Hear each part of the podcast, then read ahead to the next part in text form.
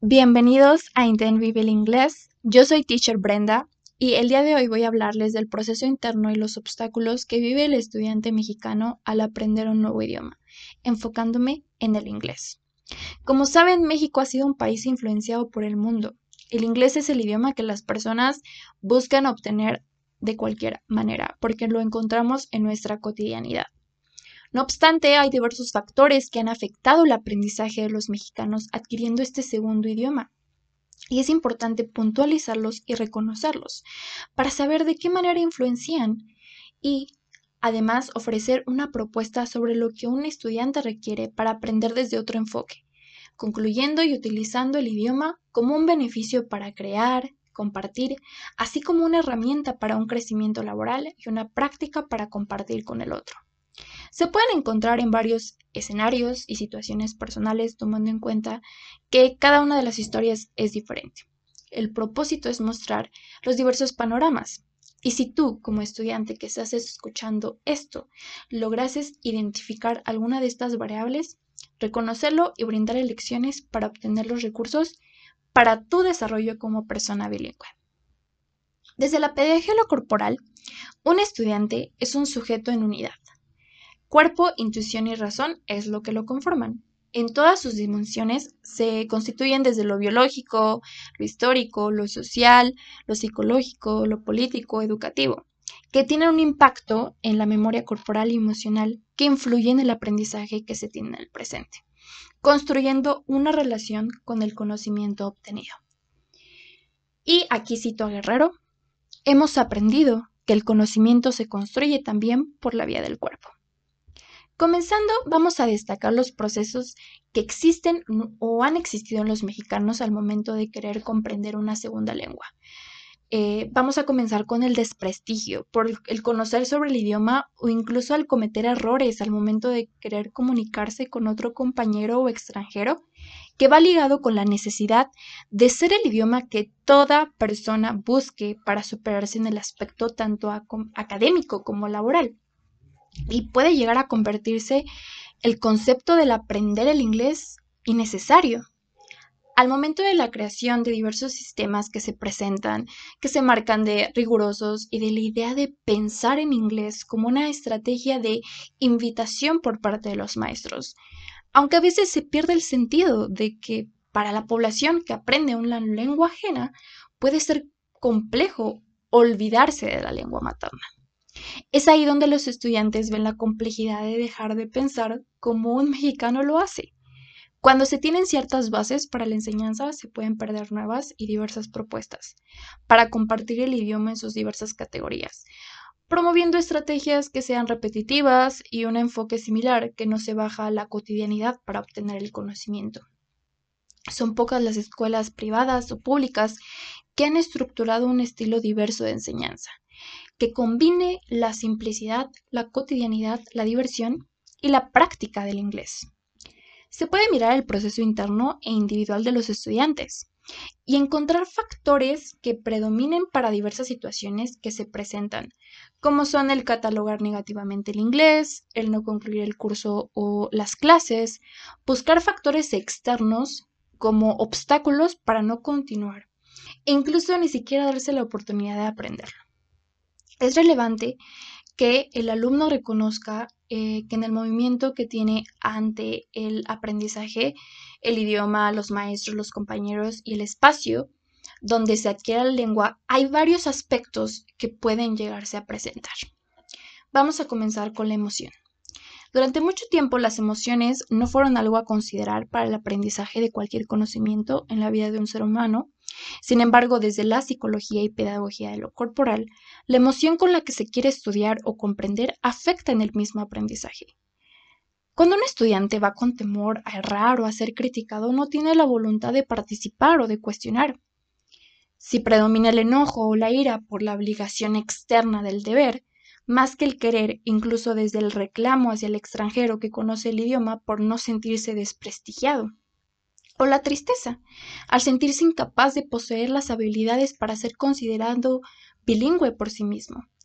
E incluso la ansiedad se puede prestar para querer terminar de manera rápida y sin esfuerzo un curso, pero eso no permite que se aprenda en su plenitud el idioma. Además de creer que por un tiempo corto se puede aprender y eso es todo.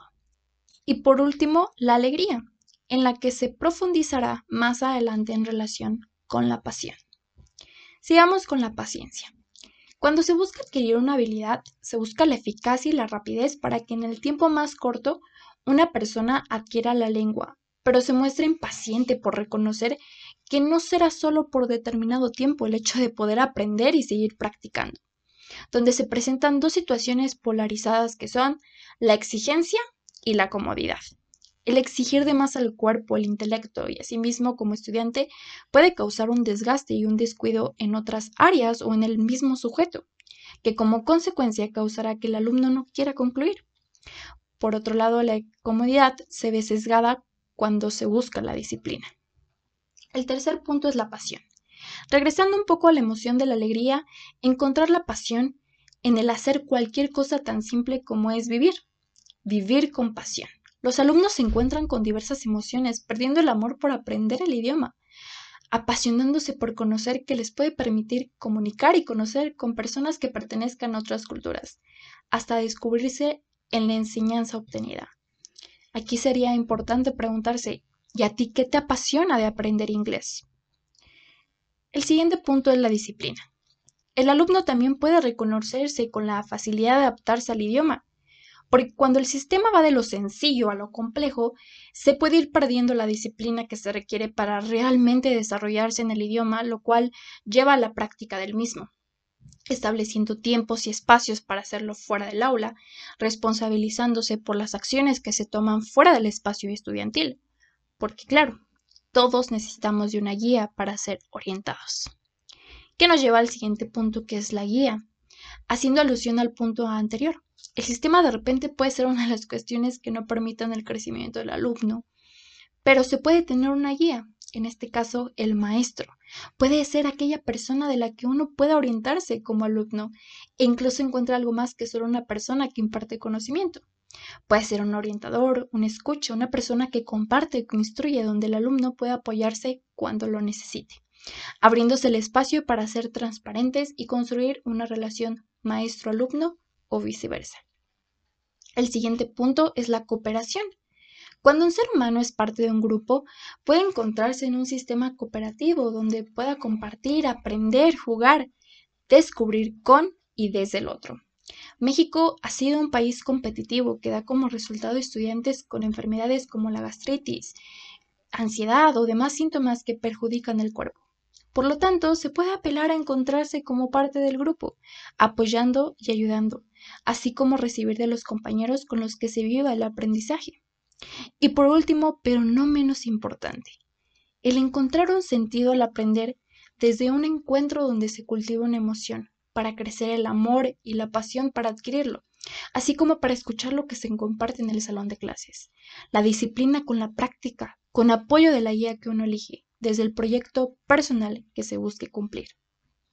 A través de los años de experiencia y aprendizaje que he vivido como maestra y psicóloga, me permito aperturar las anteriores categorías que han ido surgiendo en varios estudiantes por medio de lecturas, ideas y la mirada, pero también desde el papel del estudiante. Uno reconoce lo que se crea y la manera en la que uno se mira en el espacio en el que está hay la posibilidad de concretar y a partir de ahí reconocer el proceso interno que se ha vivido con relación al idioma, a la obtención, al otro, al lugar y a uno mismo.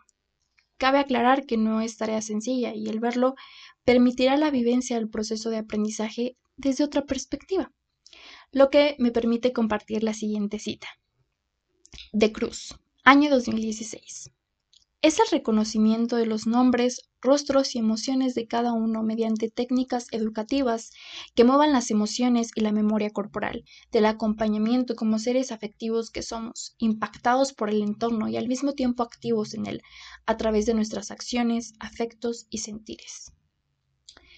Sin caer en la racionalidad pura, apelando por la apertura de cultivar el corazón y el amor por aprender, compartir, descubrir, conocer el idioma del inglés en un espacio que está dedicado a sus alumnos y que haya maestros apasionados y entusiasmados con el espíritu de crecer y acompañar a los estudiantes en ese proceso de la manera más armoniosa posible.